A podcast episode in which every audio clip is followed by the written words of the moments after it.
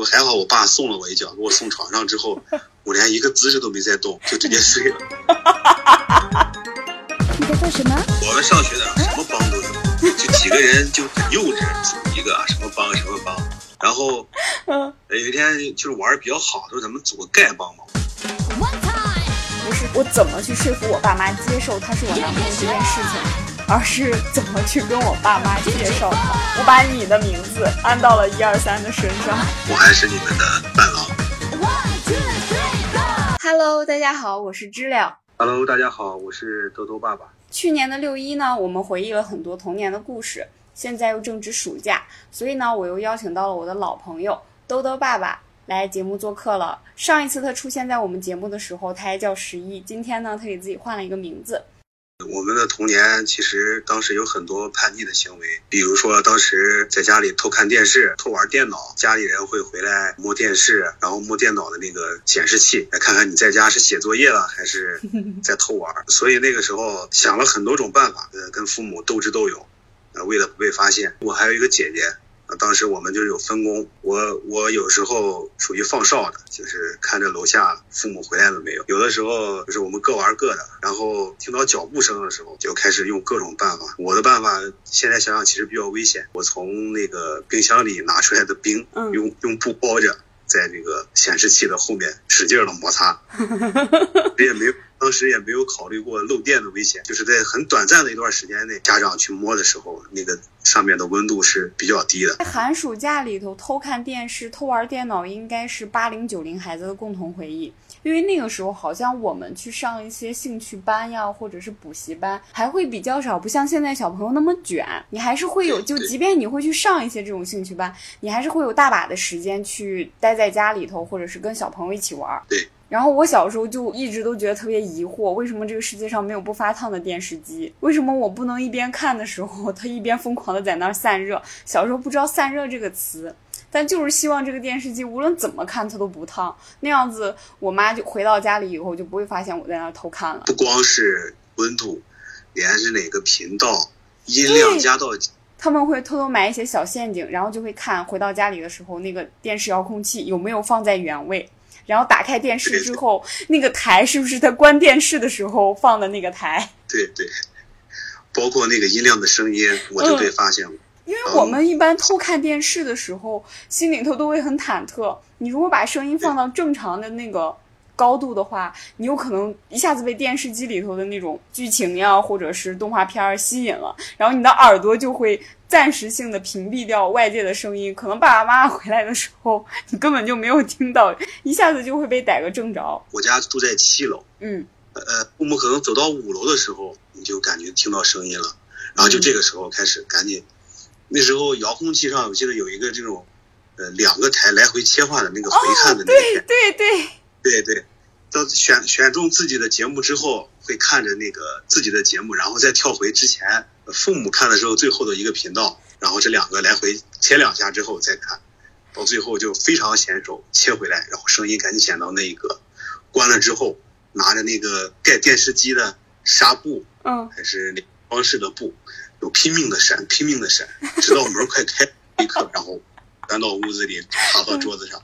嗯，你好机智啊！就是这个两个台交换互换，这个我当时根本就没想着，以至于我每一次。去偷看电视的时候，我都要疯狂的按回去。然后有时候我为了就是担心嘛，嗯，他我爸妈突然之间出现，我来不及把台换回去，我就只能离，嗯，打开电视机那一瞬间的那个台非常近，确保我自己能用最短的时间把台换回去。嗯，我当时说明你的这个家长对这个呃侦查能力没有，还不是特别 特别怀疑你。还是比较信任，也没有。你知道我上初中的时候，我爸妈因为工作特别忙，然后中午的时候没办法回家，我中午就会自己在家吃饭写作业。但是夏天嘛，中午时间特别特别漫长。小时候小朋友精力一般都会比较旺盛，他就不会有午休的习惯。我每天中午吃完饭写完作业以后，距离我下午上课其实还有挺长时间的，我就会觉得很无聊，肯定就会想看电视。那个时候在学校里头嘛，你下了课，同学们聚在一起，肯定就要聊最近电视上在那播什么什么电视剧剧啊，播了什么什么电影啊，然后聊一些剧情，聊一下时下最最热的那些演员呀、明星啊什么的。我也很想加入到其中，跟大家一起聊天。但是我爸我妈那个时候就觉得我马上就要升初三了，可能就是冲刺阶段呀，一定要考上一个好高中才可以考上好大学。他们就觉得我特别沉醉于看电视这件事情，然后看电视又一定会影响我的学习，于是他把。电视机放到了他们的卧室里，并且会在每一天上班的时候把卧室的门锁上。他就是为了完全让我跟电视机隔离隔离开。但是就在青春期的时候，没有任何东西可以阻拦一个少女看电视的决心。然后我在那个时候想到了一个非常绝妙的办法，我每天中午都会用螺丝刀把我爸妈卧室的门 上面那个锁给卸掉。然后等我看完电视要去上学的时候，我再把那个锁给装上。刚开始就是这么拆锁，然后装锁的时候，我需要花费很长时间。到后来我变得越来越熟练，我几乎可以做到一分钟把这些所有的事情全部都完成。我当时就觉得天呐，我是这个世界上最聪明的人，我这个方法绝对是天衣无缝，我可以一直这样看电视，一直看到我上高中住校。结果突然有一天，那个锁它坏了。可能就是因为我拆卸的次数太多了，然后它就变得跟之前的咬合的那个门嘛，就稍微有一些松动了。就这件事情暴露也特别突然，就是有一天我妈下班回家，她想要进入到她的卧室，她把她的钥匙掏出来去把想去开那把锁的时候，那把锁直接从整个门上掉下来了，然后就掉在我妈脚下了。然后我当时就在旁边站着，我感觉我的背都僵硬了。是从小就练就了一个开锁技术，呃，你这更高级，不是开锁，你这是换锁、拆锁。我和我姐是分工的，她站着电视，我就在屋里面玩电脑。我总是在屋里偷玩电脑，然后把门反锁着，然后我爸会想办法进来。其实发现了我很多次之后，最后把那个把我的门那个锁直接给拆了，就是中间是个是个洞，嗯，镂空的。然后我的门都关不住那种，那时候刚有网络游戏，哇，确实痴迷。然后晚上的时候，家人都睡了，我就会偷偷起来，就是害怕这个光，嗯，就是发过来之后，呃，父母能从这个下面的门缝看到有光，对对对，知道我在玩电脑。然后我还拿了一个特别大的那个床单蒙到这个显示器和我的头上，然后我的我的右脚的大拇脚趾头踩着那个。插座的那个板的那个按钮，我听到动静我就直接松 脚趾头，然后电源就全部切断了。嗯，之前的户型没有那种就是主卧里面带卫生间，带卫生间的。对，哎呀，我觉得那个时候真的应该有这种设计。然后就没有，然后就在出来，就是去穿过客厅，然后去卫生间，然后我就害怕他们晚上起来，然后我就干了这事儿。有一次我玩的很投入，然后我听到最后一点动静，就是在我门前了，我大拇指头直接松了，然后所有的漆黑一片，什么也看不到，然后我就站起来，蹑手蹑脚，一点声音都不敢发出来，然后往床上走，啪，然后就灯开了，然后爸，我爸就站在那门，我爸都已经推开了，然后看着我，一句话没说，一脚就把我踹床上。你你当时就是你爸把灯打开的那一瞬间，你一定也像我一样，你的背一定也是僵硬的。社死瞬间，我都不知道我该往前走还是不走。对，就是那样。不还好，我爸送了我一脚，给我送床上之后，我连一个姿势都没再动，就直接睡了。现在想想都感觉很尴尬，当时。那你当时拿脚趾头一直保持保持着一个姿势摁着它的时候，因为你肯定需要使劲儿嘛。对，使劲儿啊，就抽筋儿啊。哦，对对对，我就是想问你会不会抽筋？的时候就用手按着，然后换另一个脚。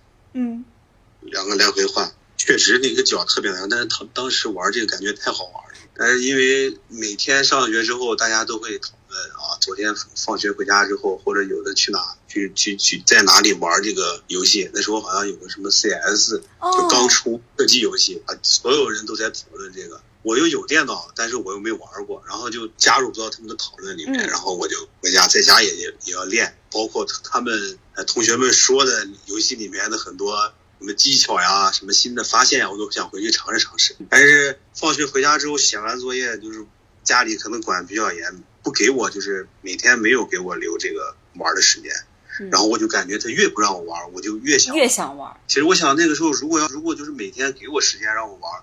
一到两个小时，然后对我晚上应该不会就那么想去探索一下这个新新新鲜玩意儿。我们小时候花样百出的偷看电视、偷玩电脑，可能真的不是因为我们太贪玩，就是出于一种逆反心理。我们小朋友也是会有自己的社交的，但是如果你一直脱离大家的这种聊天的内容，你可能就很快就会被边缘化了，你就没有朋友了。对对。聊完这个看电视、玩电脑的事情以后，我又突然联想到了这几年有一个特别火的事情，就是露营。大家就在户外，就在帐篷底下烤肉呀、煮面呀、喝酒呀、唱歌呀。但是如果我们仔细的回忆一下，其实很久以前，我们这一代人已经在这么做了。大家都有那种经历吧？你会跟小朋友。在野外找一些柴火呀，找一些废纸呀，聚在一起烧烧一个小火堆，然后在那儿烤红薯呀、烤玉米呀，甚至是烤那个就是生鸡蛋，然后把它埋到土里，在上面烧火。然后一般大家都会就地取材，就身边有什么用什么，然后挖一个坑，或者是垒两块砖，就开始烧烤烤东西。这个应该就是露营的雏形吧？只是那个时候我们大家没有装备，我们也没有。拍一些漂亮的视频和漂亮的照片，对对，没有记录下来。嗯嗯，那时候好像火柴是一毛钱还是五分钱一盒，然后就是家里发现了一毛钱就去买两盒。晚上会和同学约着，咱们下楼玩吧。然后他带个土豆，我带个鸡蛋，然后我们就两块砖一垒。然后就开始去找纸，各种各样的纸，然后还有那方便面的塑料袋，有的其实烧的那个味儿，但是但是东西还是能弄。嗯，这这这个还是可以的。之前一二三有跟我讲过，说他小时候跟他的那些朋友们发小嘛，一起出去。烧这些东西，分头几个小伙伴就分头去找这些柴火，然后有的人可能捡了一些废纸啊，有些人可能捡了一些，就像刚刚我们提到那些塑料袋儿呀。但是有一个朋友，因为实在找不到有什么东西可以点燃了，他跑去了厕所，对吧？厕所那个擦屁股纸把那个整个筐都拎出来了，而且这个男生跑去了女厕所。然后一二三说，当时他们烧的时候里头甚至还有姨妈巾。嗯，我怎么听了这个故事就感觉有那个味儿了，我天！就是小朋友可能不会想那么多，就想着我先把这个火搞起来再说。哎，那你们小时候有尝试过自己偷偷抽烟吗？就在很小的时候。不像现在，就是作为烟民啊，这个抽抽烟就是可能往往肺里面吸。但是那小时候，你说就像你说的，你家里要一支香去去点炮。然后我们那时候有时候就是大人有时候过年在一起，然后就给你点了一支烟，让你拿着烟去放。哦。然后好奇去吸一下，那时候就特别呛，没有尝试过把它吸到肺里面，因为不懂，不知道那个烟是那么抽的。后来就还感觉吸的嘴里苦苦的。不愿意吸，但是你不吸的话，这个烟烟头过一会儿没那么红，点了炮点不着，嗯，必须得吸。果然，男生开始抽烟，应该都是因为大人给了你们一支烟，让你们去放炮，激发了你们的好奇心。有吧？但是上小学的时候，有人开始抽烟的，很多都是学的。当时有古惑仔，哦，我知道，很多那种放映厅啊，那种租盘的地方，他们都贴的那些古惑仔的海报。然后好多那种小孩就在在那里看看完之后就学，我觉得好多都是从那个时候受了影视剧的影响。对影视剧的影响，感觉很酷很帅。我们上学的什么帮都有，就几个人就很幼稚，组一个什么帮什么帮。然后有一天就是玩比较好，说咱们组个丐帮嘛。我说为什么要组丐？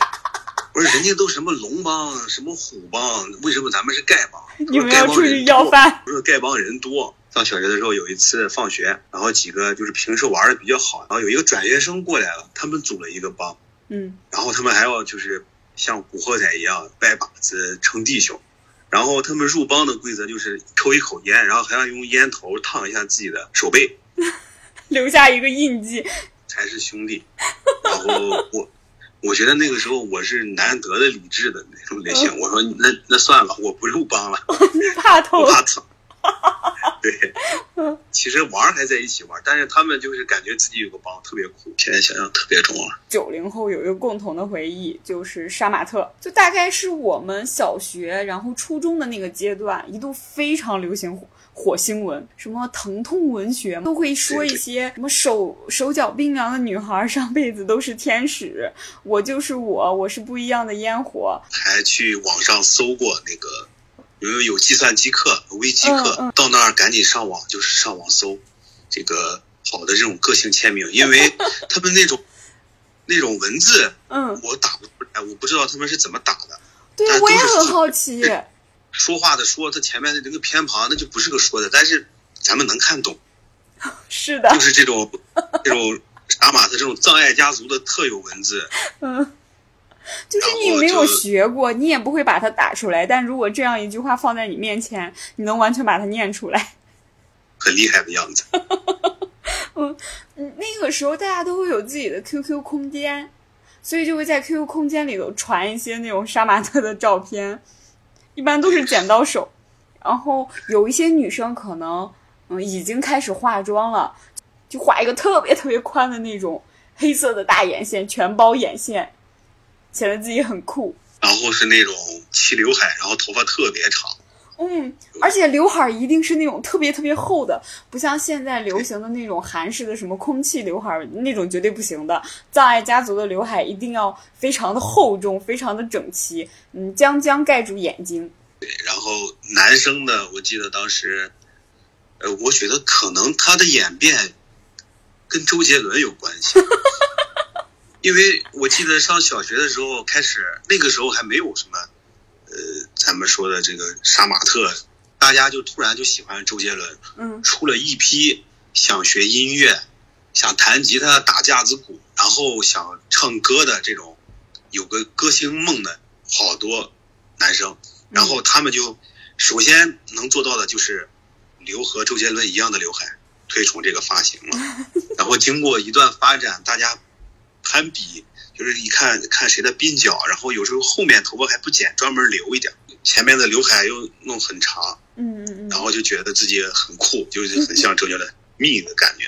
嗯 嗯，不光那个有刘海儿，就是你男生后面的头发还会去烫。我还记得有一个名字叫锡纸烫，还是叫烟花烫。都有戏啊，对，就会把那个头发烫的是那种小小的卷儿，让它变得炸起来。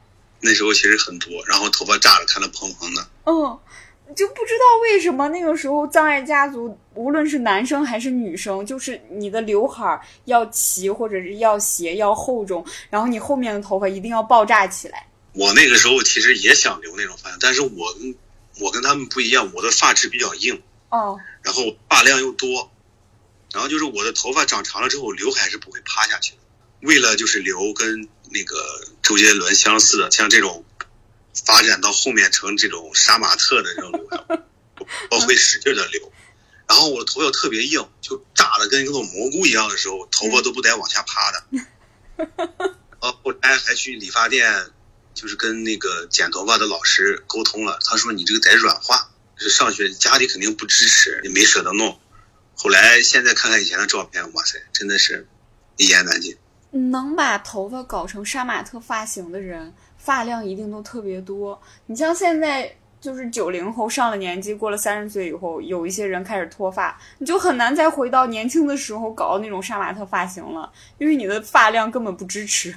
支不起来了，嗯，就是你需要搞很多发蜡呀、发胶呀，弄出像太阳花呀、什么螺旋石花啊、大风吹之类的奇怪造型。然后男生不光在发型上要做成这样，还会戴裤链儿，是有这种东西对对吧？就穿那种宽宽的牛仔裤，在那个腰上绑一个铁链子，留还有带灯光的，对，流光溢彩，然后耷拉到你的那个裤子那儿。就大家对这种不灵不灵带闪的东西，从扎尔家族开始就已经非常痴迷了。裤子上那个链子，有其实跟就是男生玩的那个游戏，以前有个叫九七拳皇，里面有一个角色叫八神，啊，他的那个 大家都很喜欢，但他那个造型就是两个裤子中间拴了一条那种链，就是从腰上到那个腿上，然后当时都觉得特别帅，包括他的发型，现在想想也很也很杀马特。男生这样打扮，女生跟他相对应的就是大家会打扮的很像圣诞树。我不知道你有没有看过有一个台湾偶像剧是杨丞琳演的，里头还有潘玮柏，这个电视剧叫《不良校花》。那个杨丞琳在里头的造型就是圣诞树的那种样子，元素特别多。它的上衣是将将盖住屁股的，可能有一个小的花边呀，有一个小的蕾丝呀，饱和度一定要非常非常的高。现在看很奇怪，但那个时候大家好像都那么穿，大家都很都很推崇。然后一说啊，这个人好帅呀，好非主流呀，感觉那个时候大家好像整个审美对于这种帅的定义都跑到那个上面，但是父母的眼光没有变。那个时候回家，父母都说这头发留什么呀？带着去理发店，然后就按着你的脑袋，拿着推子就上。就杀马特最大的一个特点，身上的元素很多，就无论是自己的妆容也好，发型也好，还是衣着也好，配饰也好，就是一定要搞很多元素放在自己身上，显示自己很不一样、很特别。感觉很像那个时代的 rapper，特立独行，很有自己的风格。杀马特好像就是只存在于。我们小时候大概就是九零以后到零五年或者是零六年，它很快就变得销声匿迹，大家可能就不再热衷于把自己搞成那个样子了。最疯狂的就是初中的时候。对，因为可能到高中你会面临着高考的压力，没有那么多的 精力，学校老师也会管得更严一些。你要是真是把自己搞得太特别的话。嗯，住校的话就会被德育处的老师抓走，然后如果你走读的话，可能那种老师会每天在学校门口蹲着等你，要把你的头发给你剪掉。呃，周一上课的时候，早上早读，德育处的就头发长的排队全部在外面，好，早读不用上了。现在出去，第二节下课之前，所有人必须得剪完头发。对，这个这个，然后就是有鬓角长的，有前面过刘海的，嗯，刘刘海比较长的。然后给大家要求就是刘海不能遮遮过眉毛，然后这个鬓角头发不能有一根是遮着耳朵的。大家在外面站一排，好，现在去理发，一人一张条出去理发，然后回来都推的特别短，有的不舍剪，然后去剪完了之后回来，然后你这个没剪一样，然后让他重新出去又又去剪。嗯 是那个时候查的特别严，当时的老师他们那个年纪的人可能就不懂不理解这小孩们，头发短短的多精神呀，为什么要弄的这头发把这脸也遮着，把这个耳朵也遮住，看着就而且他们说形容说像什么少年阿飞，我也不知道这阿飞是谁，听说是个小偷还是土匪。他们的审美应该是就是一个人特别精神，要么就是那种特别伟光正国字脸，然后小寸头，然后就算你想搞一些不一样的、很酷的，至少也应该像上海滩许文强那种，就梳一个大背头，然后穿着一个西服，系着一条白围巾，就至少也应该是这种样子。他们没有办法接受 葬爱家族的这种装扮，他们接受不了这个。非主流，就像我们也接受不了。为什么就小时候就老家爷爷奶奶、嗯，姥姥，你织个毛衣一定要织一个粉红色的、大红色的，或者那种土黄色的。然后那个棉袄就一定要是那种红色的布，对，就很怪。这个棉袄的布为什么就不能用其他颜色的？对，我也觉得很奇怪。我仔细想想，就是小时候在上小学四年级以前，都是我要么是我姥姥，要么是我。姑姑会给我做这种，那个颜色我真的搞不懂，就是那种暗红色或者是枣红色，上头有一些黄土黄色的那个花儿，或者是暗纹，怎么就不能搞一个颜色素净一点的？当他们快要把毛衣织完的时候，快快快，这个毛衣快织好，你先试试，还剩一个胳膊。然后我一看，我为啥用为什么要用这种颜色的线？我一直以为当时的毛线可能就那几种颜色。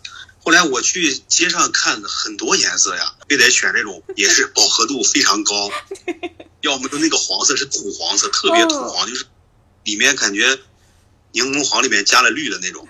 对，对，就就泛绿泛青，嗯，然后就总觉得那个颜色就特别难看。他们对这种执着，就感觉就像可能咱们那个年代追这种非主流一样。爸爸妈妈年轻的时候，他们也。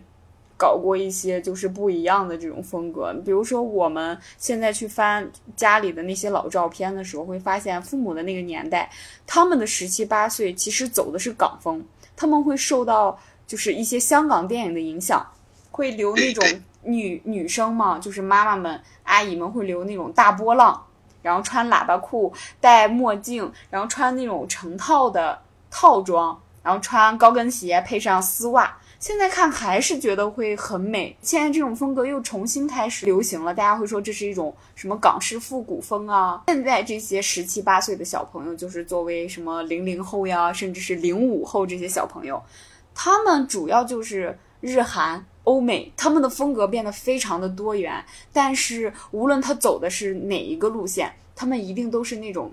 干净清爽，整个人散发着那种青春的活力。但是好像只有我们这一代人，我们的十七八岁、十五六岁是那种杀马特式的发疯。他们说，对于一种潮流的追求是一个呃循环的过程，就是每一每一种美，大家追求的时间长了，会有审美疲劳，然后就会像这种轮回。我们这个杀马特这种非主流的风格，应该是不会再到这个循环的圈子里了。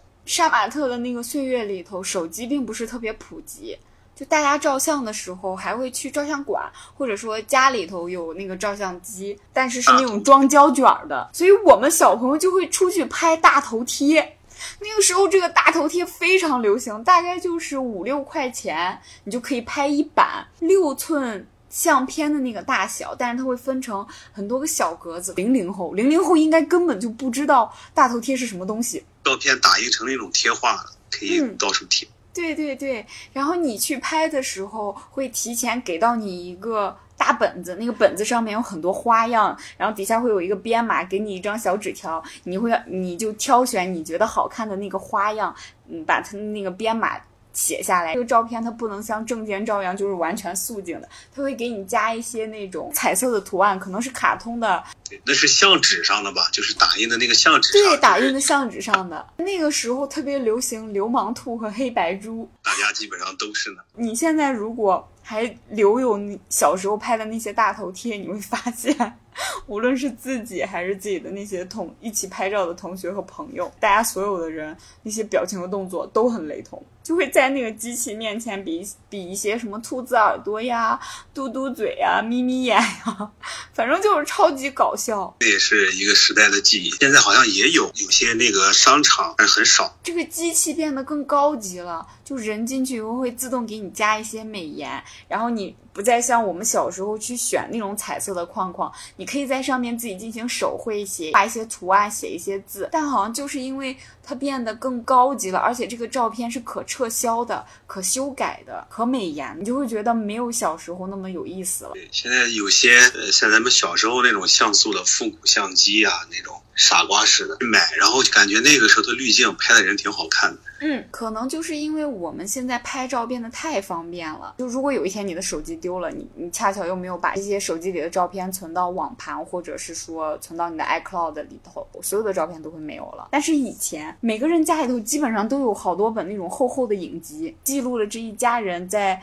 呃不同时间段，然后小朋友不同年纪各种各样的照片。现在发现咱们很小的时候都有很多相册，那时候没什么很多的照相的机会，但是。照片确实攒的特别多，而且你会发现，小时候基本上每个节日的照片都会有，像过年呀、中秋节呀、呃元旦呀，就这些节日，因为会是一家人团聚在一起，然后这些照片基本上都有。还有寒暑假的时候，父母会带着我们出去玩儿，然后在不同的景区，应该每个小朋友的相册里头都会有一个骑马的照片吧？可能满月，然后几岁。对，生日照，脑门上用口红点了一个圆点的照片，我也有。家里那天翻出来的时候，我看着我就呆了，为什么那时候要点一个点呢？现在想不。就我工作以后问过我一个同事，说为什么要在额头中间点红点儿，然后他当时 跟我说了一件特别搞笑的解释。你没有看过《西游记》吗？《西游记》里头红孩儿就会点红点儿，然后可能大人会觉得点了红点儿以后你就会变得很厉害。古代嘛，会有一个对镜贴花黄。这个贴花黄，尤其在唐朝的时候，那个女生在化妆的时候，她不光是要打，就现在我们说的这种腮红，她还会在她的额头上头画一些东西，然后可能就是那种东西演变演变，嗯，到后来给小朋友化妆，你又不能给小朋友打一些粉底啊，修修眉毛呀，但总要给他装扮吧，可能就会给他点一个红点儿，嗯，算是一种装饰吧，跟平时不一样，那时候都要穿上新衣服，摆上不同的造型，然后去。影楼照相，嗯，而且在影楼照相，小朋友应该都有那样一个照片，就是你出去旅游要骑真的马，你在影楼照相要骑那种小木马，对，小木马，嗯，然后还有那种小小的摩托车，然后对就像放日的那种摩托，然后这边是摩托，右边带一个座的那种。就是就是那种偏三轮儿。对对，偏三轮儿。然后我们聊了很多这种小时候美好的回忆。你在成长的过程当中，肯定会做一些父母不情愿让你去做的事情。那对于我们这一代人来说，有一个非常流行的东西叫做网吧。大家应该在小时候都会有一些去网吧的经历吧？你比如说像我，我小时候居然电脑就是学那种什么打字呀，还有电脑程序上的简单的操作，就这种东西，我居然是在一个网吧里头学的。我也不知道为什么。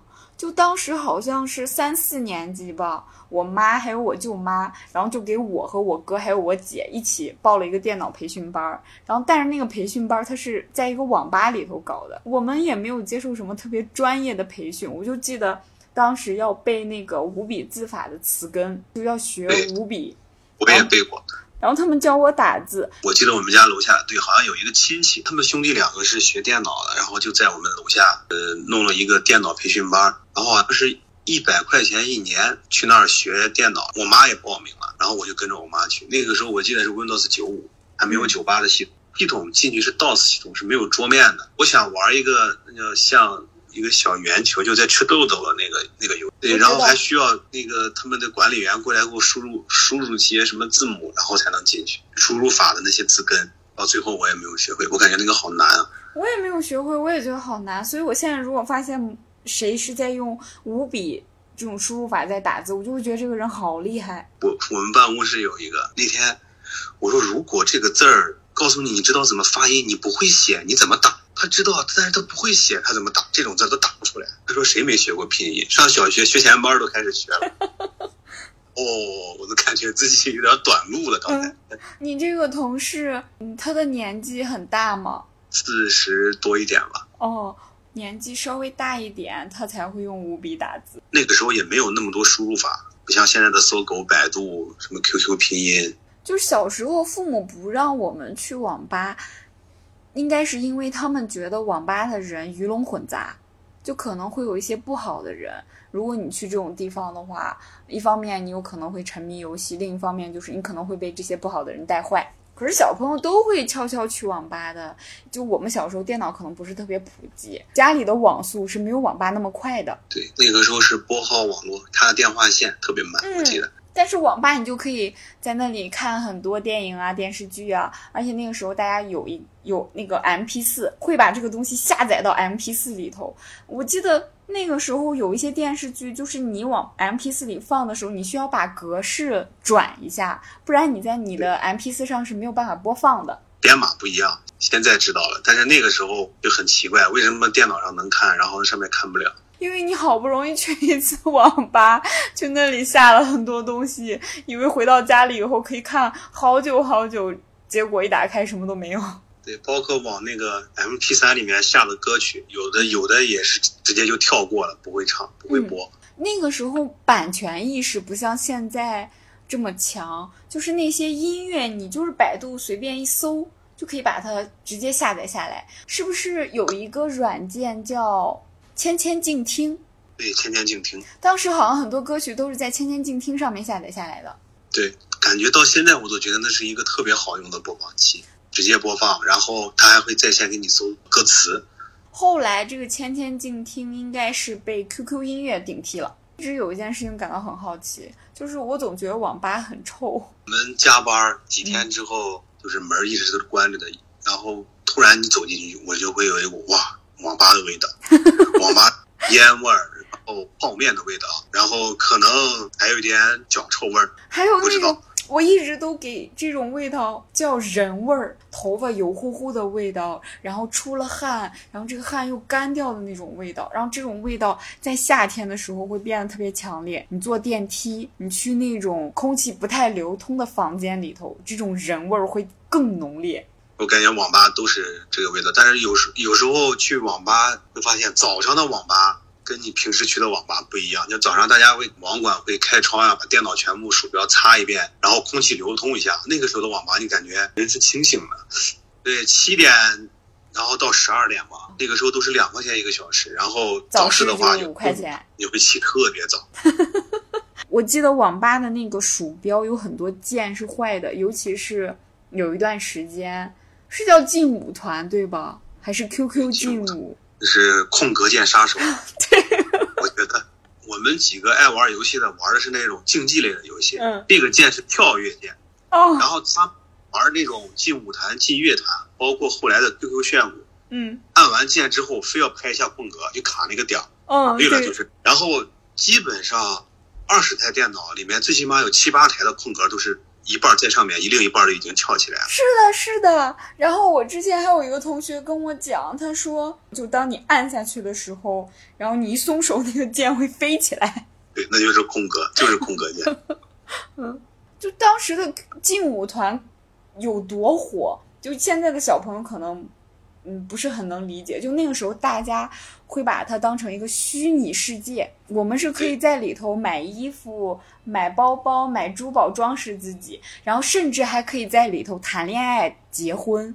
你就可以在里头给自己办一场那种盛盛大的婚礼，邀请你的同学呀、朋友呀，都到那个游戏里头去观看你们两个人的婚礼，去观礼。对，那个时候里面还有什么家族社团，对，我在那个公屏上公告，哇塞，大家都来看，哇，你看这是哪个大家族的谁谁谁结婚了，然后，是的。送礼物，什么花呀、烟花呀什么。然后当时会有一个东西，有一个小工具叫小喇叭，就是，你小了，你买这个小喇叭，你就是发一些话，会让整个社区里头所有的人都能看见。对对，就现在游戏里面也有。劲舞团也好，QQ 炫舞也好，里头你给自己装扮的时候，那些发饰啊、衣服也很杀马特。我觉得那个时候装扮也是非主流的，是的，然后身上的各种配配件，那种小装饰特别多，而且很繁琐。嗯然后，但是你戴的越繁琐，那个人哇塞，就会觉得这个人好帅。嗯，还会觉得这个人好有钱，所以他才会给自己买那么多装备。对对对。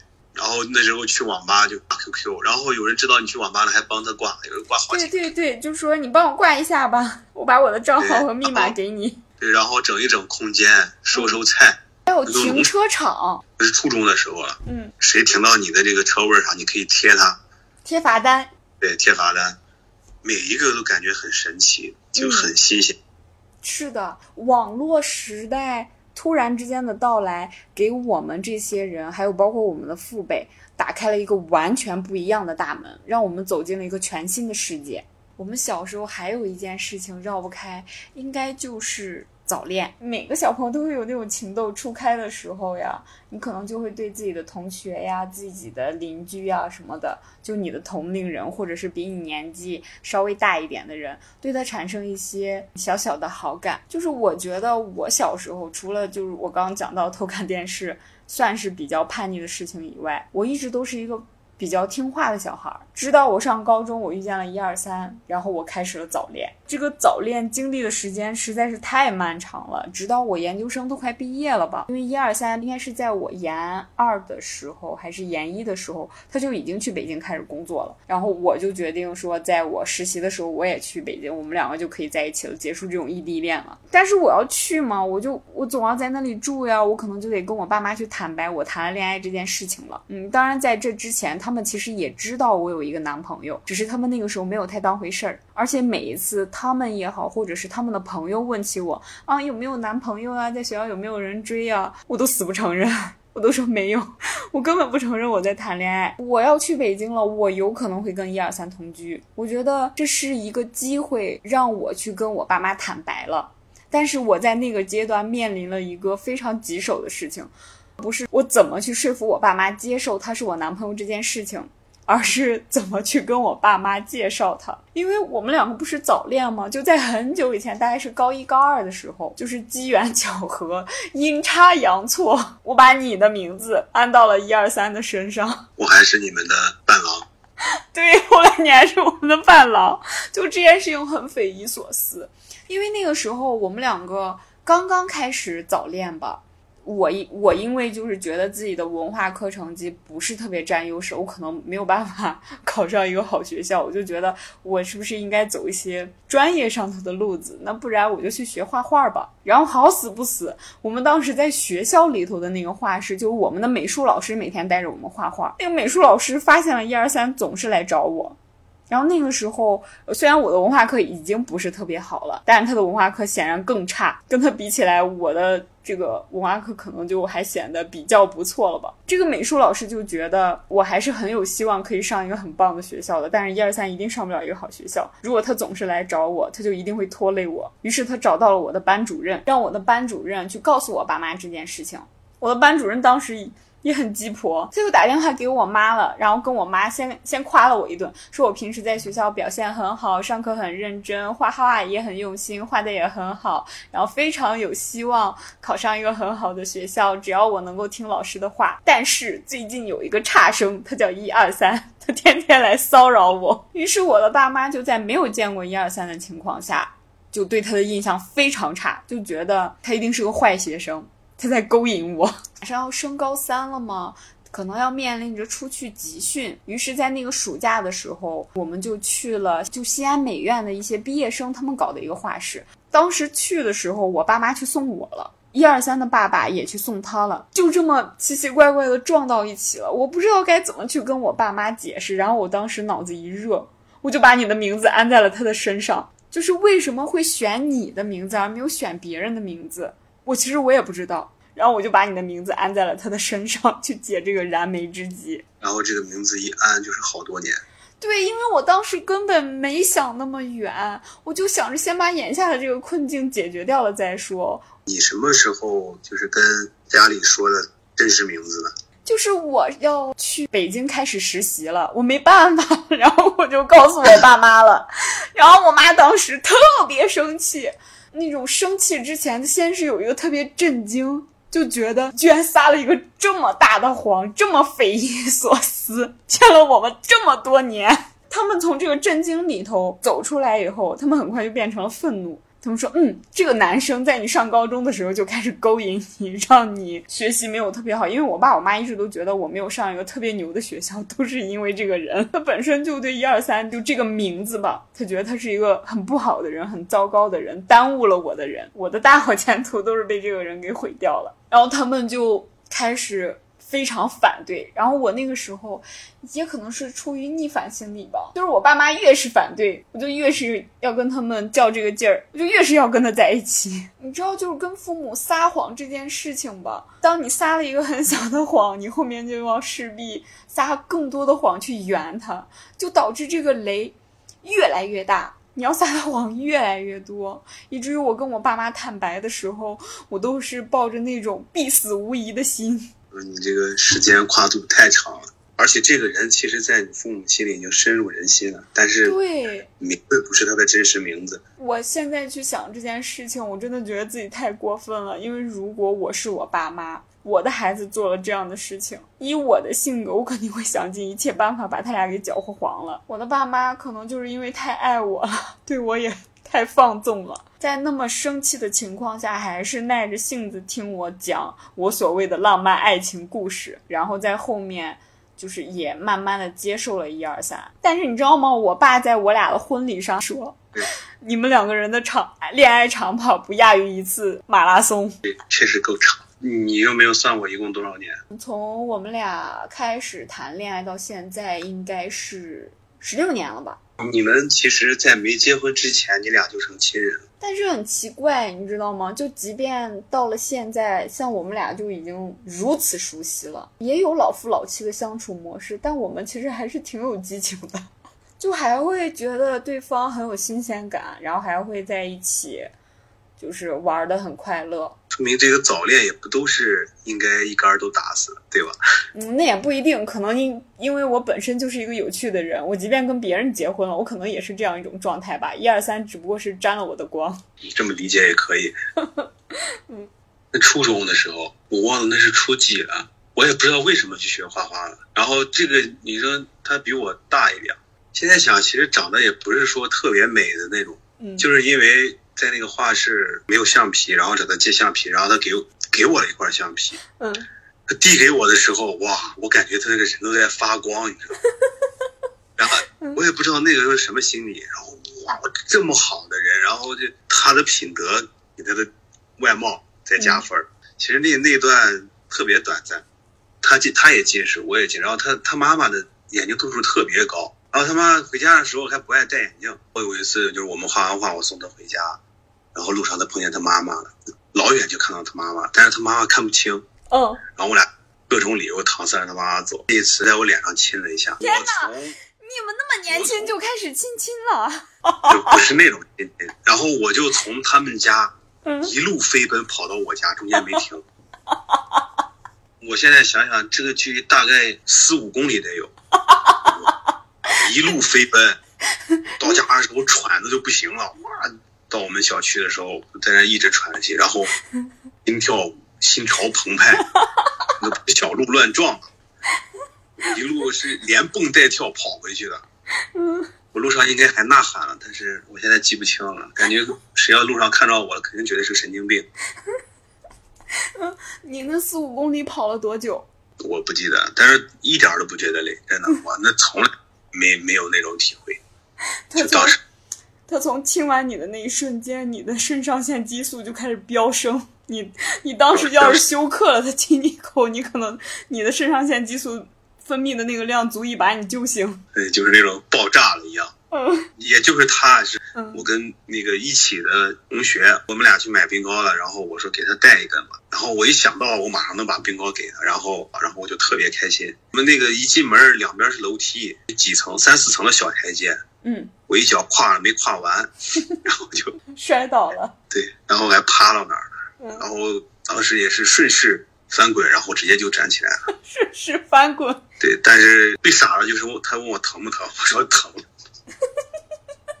一下子那个英雄的形象就不复存在了。对，下意识疼不疼？疼，但确实疼。本来想那种树立的那种伟大的这种形象也没有了。一下子变得很娇弱。今天呢，我们讲了很多小时候的童年回忆，嗯，其中不乏有很多跟父母斗智斗勇、匪夷所思的事情。然后现在也是暑假，我们听众当中的很大一部分人可能已经没有寒暑假这个概念了，因为大家已经开始工作，变成了社畜。